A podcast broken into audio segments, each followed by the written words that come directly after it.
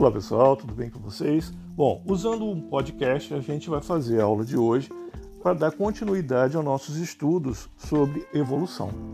Recordando um pouquinho a aula passada, nós falamos de algumas teorias evolucionistas: a teoria de Lamarck e a teoria de Darwin. Lamarck acreditava o que? No uso e desuso, ou seja, que os órgãos se desenvolviam e mantinha a característica deles para a geração futura. Usando o exemplo da girafa, para Lamarck, as girafas iam esticando o pescoço, alcançando as folhas mais altas, e à medida que ela ia esticando o pescoço, esse pescoço ia permanecendo esticado. Né? Então, seria aquele uso do órgão que ele se desenvolveu. Darwin acreditava que existiam girafas pescoço longo e pescoço curto. A girafa de pescoço curto só conseguia comer folhas da parte de baixo dos arbustos. A girafa de pescoço longo conseguia comer em cima e embaixo. Bom, quem sobreviveu? Acabaram as folhas embaixo, a girafa de pescoço longo conseguia comer nos dois quem sobreviveu? A girafa de pescoço longo. E Darwin deu aí a, a ideia da seleção natural. Né? Os indivíduos mais aptos, eles vão sobreviver. Então nós temos o lamarquismo, o darwinismo, são teorias da evolução.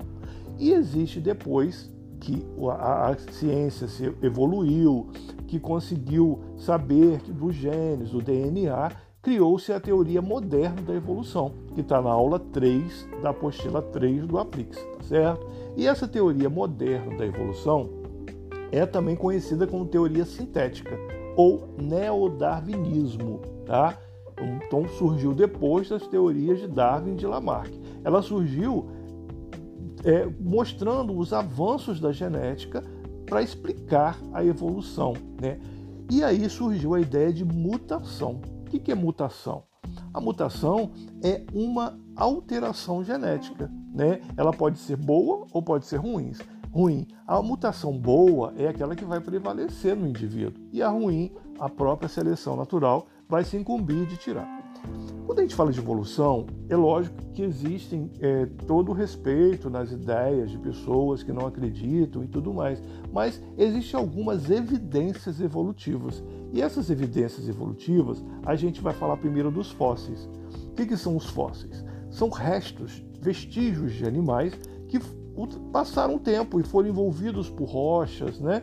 E essas rochas guardam esses pedaços. Se a gente, quando quebra a rocha, a gente vê ali uma asa ou até animais inteiros, peixes inteiros, são chamados de fósseis. Órgãos vestigiais. O que, que são órgãos vestigiais? Quando a gente fala, por exemplo, do nosso cóccix, o nosso cóccix é esse ossinho que a gente tem no final da nossa coluna. O cóccix é um ossinho que não serve para nada, correto? Ele só serve para doer se a gente der uma pancadinha nele errado.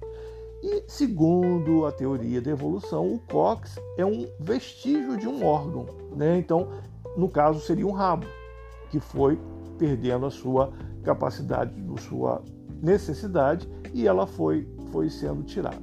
O que, que são analogias? Preste atenção nisso. Quando a gente fala de uma estrutura que tem a mesma função, mas origens embrionárias diferentes, a gente fala de analogia. Vamos dar o exemplo aí das asas dos insetos e as asas das aves. Observe que as asas dos insetos, elas ficam na região de cima, tá? Então, ela tem origem embrionária diferente, ela fica na parte das costas. E as asas das aves estão na parte do lado, né? Então, elas também, observe que se comparar a asa de um inseto e a asa de um pássaro, elas não possuem a mesma origem embrionária, elas não evoluíram no mesmo sentido. Quando a gente fala de homologia, aí sim, são estruturas que têm a mesma origem embrionária e que possuem ou não a mesma função. Então, por exemplo, a nadadeira da baleia e o braço humano. Baleia é mamífero, o homem é mamífero. As nadadeiras da baleia, elas estão localizadas na mesma região do nosso ombro, né? Então são chamadas de estruturas homólogas, ok?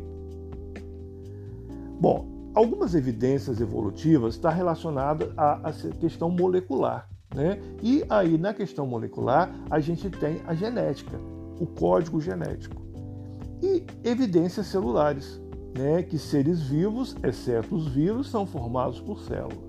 Então aí nós temos algumas evidências da evolução, né, do, dos indivíduos em termos de evolução. Então, essa foi a aula 3 da apostila 3 do Aplix. Leiam a apostila, escutem esse podcast, logicamente, e façam a atividade proposta. Tá bom, gente? Grande abraço para vocês e até a próxima aula, hein?